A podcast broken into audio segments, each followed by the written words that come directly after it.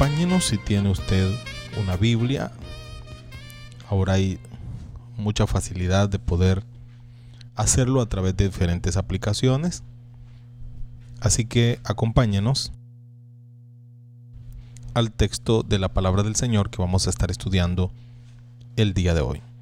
Evangelio de Juan, capítulo 9, versículo 1 al versículo 12. Y el título de la reflexión para el día de hoy, los propósitos soberanos de Dios en medio de los problemas. Los propósitos soberanos de Dios en medio de los problemas. Acompáñeme a la lectura, reiteramos todos aquellos que tengan una Biblia, que puedan acompañarnos a el texto de la palabra. Vamos a leer al menos un par de estos versículos donde estaremos haciendo la reflexión por la obra del Espíritu Santo en nosotros. Y dice la palabra del Señor en el versículo 1. Al pasar Jesús vio a un hombre ciego de nacimiento. Y le preguntaron sus discípulos, diciendo, Rabí, ¿quién pecó, este o sus padres, para que haya nacido ciego? Respondiendo Jesús, no es que pecó este ni sus padres, sino para que las obras de Dios se manifiesten en él. Versículo 4. Me es necesario hacer las obras del que me envió, entre tanto que el día dura. La noche viene cuando nadie podrá o puede trabajar. En el versículo 5 dice, entre tanto que estoy en el mundo, luz soy del mundo. Dicho esto, escupió en tierra e hizo lodo con saliva y untó con el lodo los ojos del ciego. Y le dijo, ve a lavarte en el estanque de Siloé, que traducido es enviado. Fue entonces y se lavó y regresó viendo. Tenemos aquí un relato que debemos de considerar con mucho cuidado. Hay aquí algunos elementos que merecen todo el análisis necesario para su comprensión y otros elementos también que son inusuales. Entonces tenemos que considerar este texto sobre todo porque obedece también a una forma peculiar de Jesús de enseñar verdades espirituales. Y dice la palabra del Señor, y el relato está en este orden, que Jesús y sus discípulos se encontraron con una persona ciega. Y no omite el texto en el versículo 1 decirnos que la causa, la, ceguera de este hombre era de nacimiento. No se omite decirlo. De modo que hay a partir de este encuentro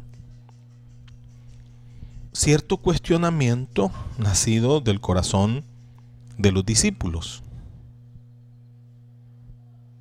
Y este cuestionamiento está dirigido a la razón de el porqué de la ceguera de este hombre. Versículo 2 dice, y le preguntaron sus discípulos diciendo, Rabí, ¿quién pecó? ¿Este o sus padres para que haya nacido ciego? Así es que comienza los discípulos a hacer un, un cuestionamiento respecto a lo que ellos consideran a partir de su conocimiento es la causa de la ceguera de este hombre desde su nacimiento. Así que la pregunta es, y ya vamos a explicar la razón de esta pregunta, ¿quién pecó? ¿Este o sus padres para que haya nacido ciego? Esta es una pregunta muy interesante, mayormente porque quienes formulan esta pregunta conocen lo que la Biblia dice respecto a las consecuencias del pecado en las generaciones. Textos como Éxodos capítulo 20, versículo 5, dice, yo soy Jehová tu Dios, fuerte, celoso, que visito la maldad de los padres sobre los hijos hasta la tercera y cuarta generación de los que me aborrecen. Así que hay una cultura en el contexto judío, hay una cultura acerca de juzgar las consecuencias o los hechos visibles de una persona a partir de elementos espirituales de la teología, es decir, a través del texto de la palabra, juzgando que tras una situación de calamidad o tras una situación de enfermedad, de problema, hay sin duda ninguna una situación de pecado, ya sea de este, quien está sufriendo el problema, o de eh, sus padres o generaciones anteriores, como el texto lo está diciendo en Éxodo capítulo 20 y versículo 5. Así que la pregunta no es que esté mal redactada. Hay una muy buena pregunta, una muy interesante pregunta. Entonces está diciendo, bueno, eh, naturalmente, o claro está que esa ceguera obedece a una consecuencia de un pecado. Y ya sea que haya pecado él, la persona que tiene la ceguera, o cualquier otro de sus generaciones anteriores. Pero al final está eh, diciendo con claridad esto, hay, hay una, en la ceguera de este hombre hay una consecuencia de pecado ejecutándose ahí.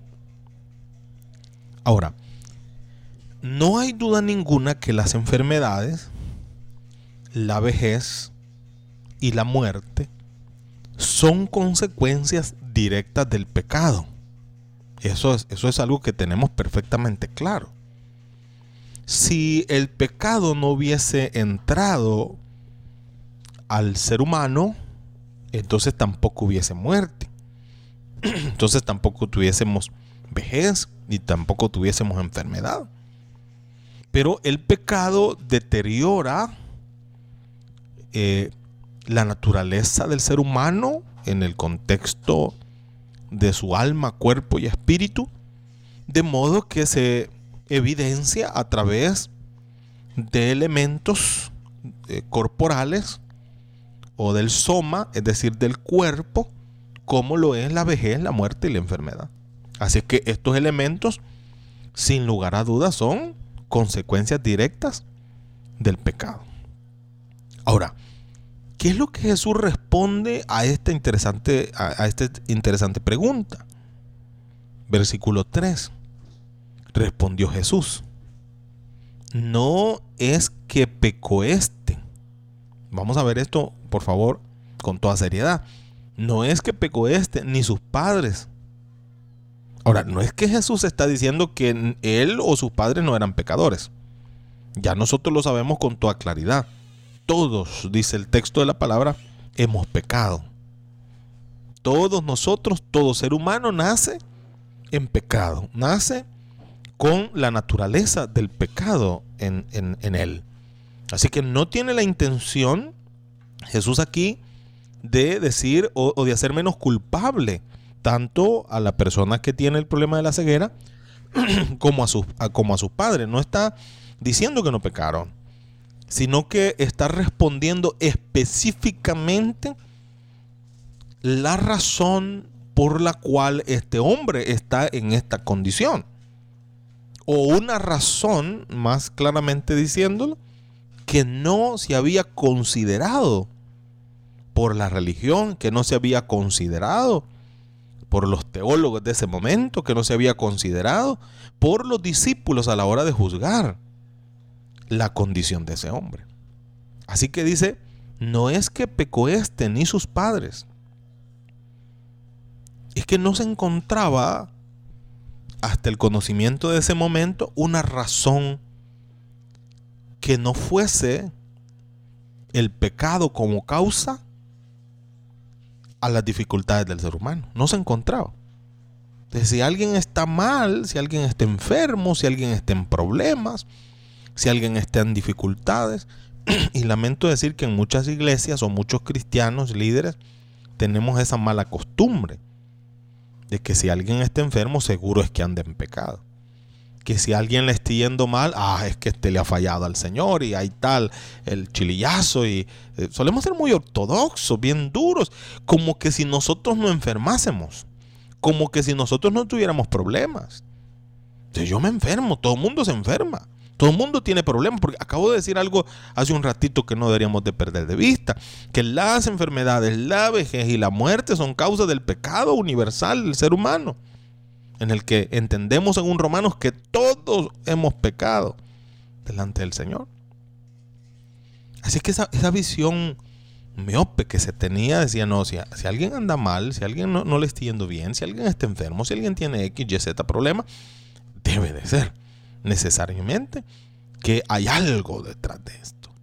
Y se va a la búsqueda eh, teológico, espíritu flautico, ¿verdad? Al, análisis más bien subjetivo, eh, prejuicioso de nosotros, de no, a, ver qué pecado, saber en qué maldad, saber en qué anda. Y aquí nos enseña Jesús que debemos de aprender a comenzar a ver las cosas los problemas, las dificultades, bajo una óptica diferente. ¿El por qué los problemas? Si es que eso es una pregunta que todo el mundo está, suele hacerse, eso no es nada nuevo. ¿Cuántas veces se me ha preguntado, pastor, por qué la gente buena sufre? ¿Por qué la gente buena tiene dificultades? si yo pensara y si no hubiera entendido por Dios y por su Espíritu Santo esto, yo diría sin duda que pecaron. O pecaron ellos, o pecaron sus papás, o viene de una dinastía de pecadores arruinados que están viviendo nada más la consecuencia. Mucho se habla del tema de las maldiciones generacionales, que debe de hacerse un análisis bien cuidadoso a la luz de la palabra. Muy cuidadoso. Porque no debemos de olvidar que cualquier maldición del pecado tiene su fin con la obra de Jesús en la cruz del Calvario. Así que cuando yo recibo a Jesús como mi único y suficiente Salvador, todas las maldiciones que en algún momento pudiesen haber estado en mis generaciones anteriores, deben de terminar ahí porque Jesús termina la maldición del pecado en mi vida, los pecados que yo he cometido y las maldiciones que yo traigo a través de mis, de mis generaciones. Así que es bien fácil juzgar así, ¿verdad? Si no, este hermano ha pecado, este hermano ha fallado, detrás de esa situación que él está viviendo, debe de haber un pecado. Él, su familia, a saber si tenía sus abuelos que eran brujos, dicen algunos que son ortodoxos, restando la importancia a la obra de Cristo hecha en la cruz del Calvario y el Espíritu Santo que mora en la vida del creyente nacido de nuevo aquí Jesús nos enseña esto, miren. Y Jesús dice, no, no, esperen. Lo cierto es que está diciendo, mire, ustedes tienen una visión equivocada. No todos los problemas deben de ser juzgados en este. Yo, yo no estoy diciendo que no hay consecuencias. Hay consecuencias. El pecado tiene evidentemente consecuencias. Si yo como cristiano, nacido de nuevo, vivo pecando, estoy en pecado, yo voy a sufrir consecuencias.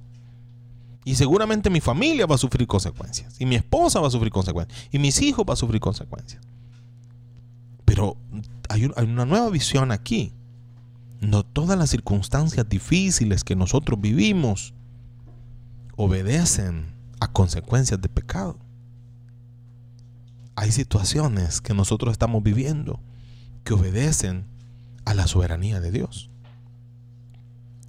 Así que, contrario a lo que se pensaba, y esto no es un pensamiento exclusivo de, los, de los discípulos, es el, el, pensamiento generalizado en la cultura contemporánea. Entonces, contrario a lo que se pensaba, él está diciendo, no, miren, esta, esta condición, y eso es lo que está diciendo, esta condición de este hombre no está relacionado, no que no pecaran sus padres ni que él no fuera un pecador. Lo que está diciendo es, no está relacionado con el pecado ni de él ni de sus padres sino que obedece también a propósitos mayores, a propósitos eh, soberanos. Ahora, Romanos capítulo 5, versículo 20, dice, pero la ley se introdujo para que el pecado abundase, mas cuando el pecado abundó, sobreabundó la gracia, para que así como el pecado reinó por la muerte, así también la gracia reine por la justicia para vida eterna mediante Jesucristo, Señor nuestro. Entonces, aquí se introduce un nuevo tema, seguramente desconocido para los discípulos. Solo todo lo ven a razón de consecuencias, todo lo ven a razón de juicio. Y es que, y es que lo cierto es que es así. Sin embargo, aquí se introduce un nuevo tema, la gracia del Señor. Esto es lo que ellos no habían considerado. Esto es lo que ellos a este momento no habían entendido.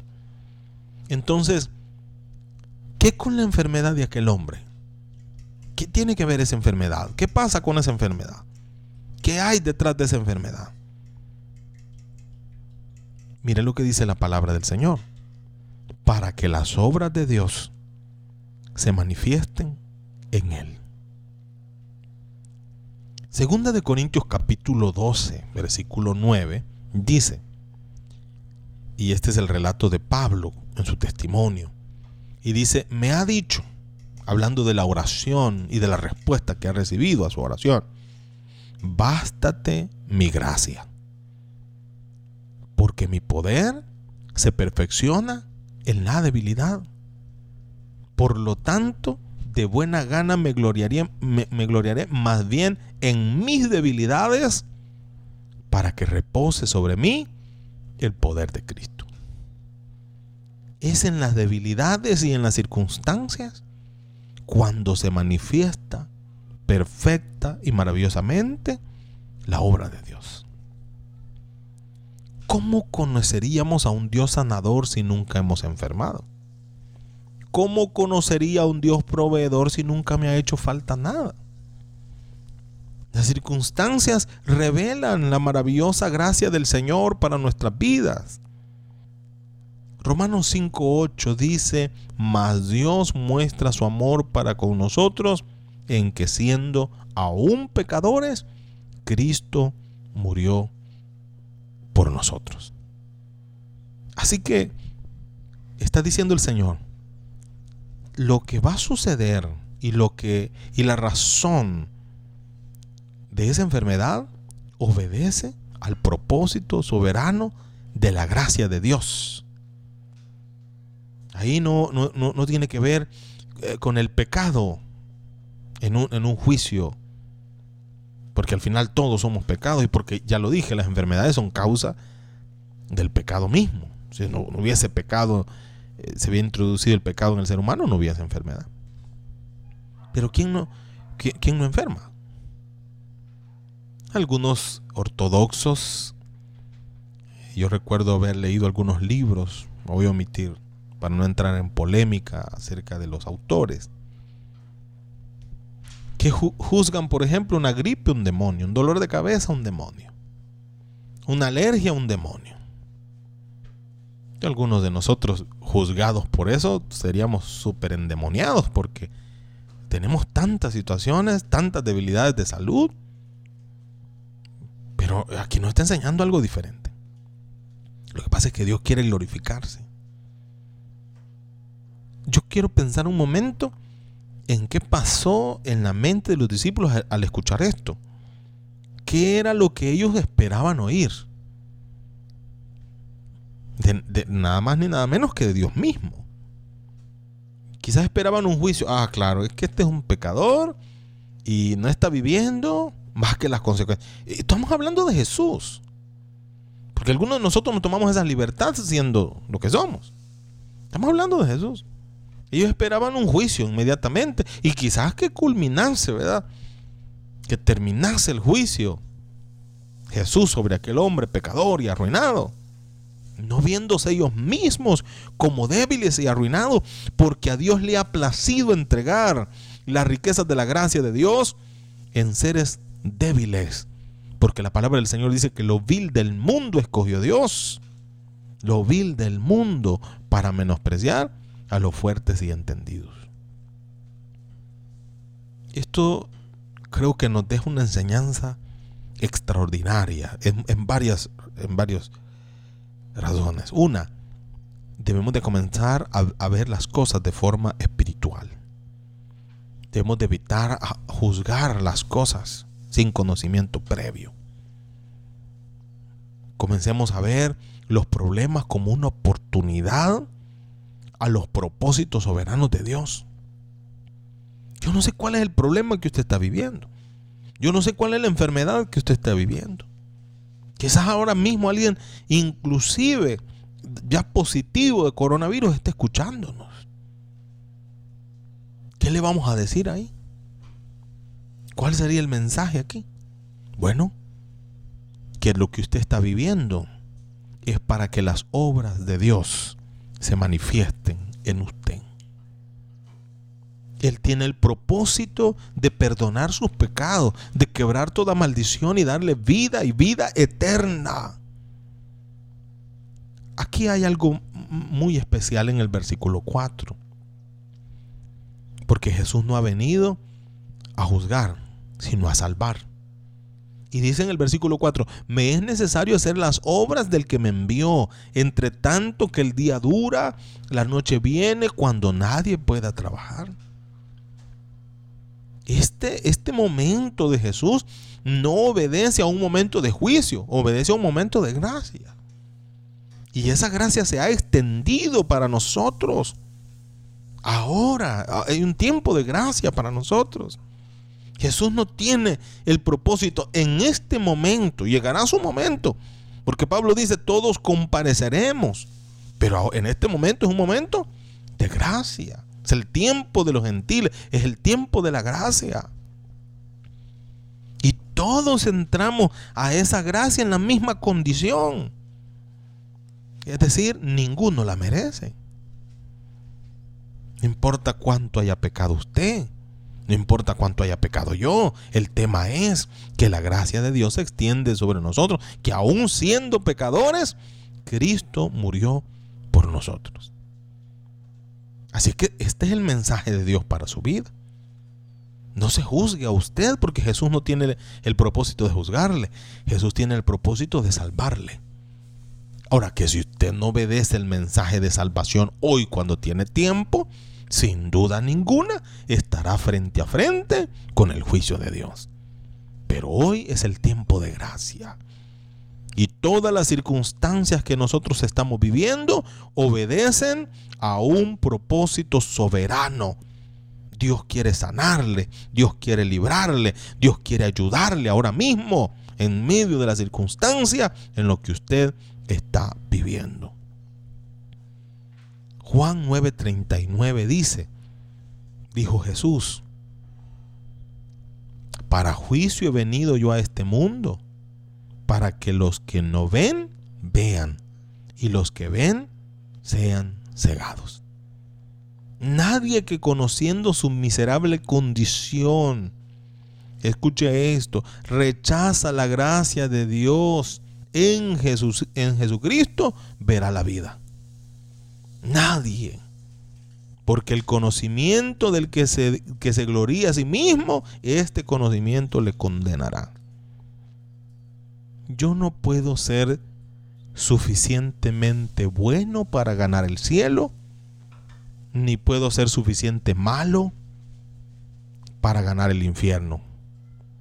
La salvación es aceptar y la condenación es rechazar a Jesús.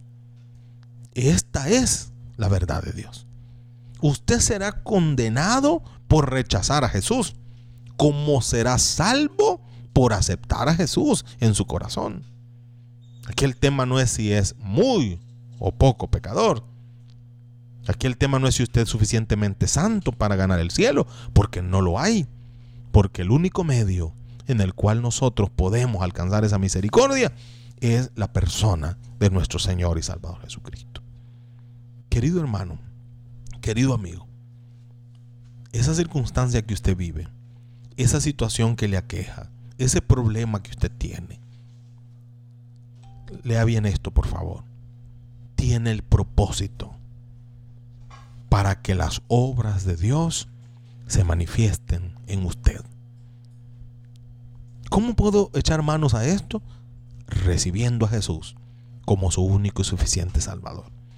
Y si ya lo ha recibido, yendo a Él, pidiendo misericordia, pidiendo gracia, abandonando su vida, confiando su vida en sus manos. Y Dios hará. Y las obras de Dios serán manifiestas en su vida. Y esa enfermedad será sanada. Y ese problema será resuelto porque este es el propósito de Dios para usted ahora.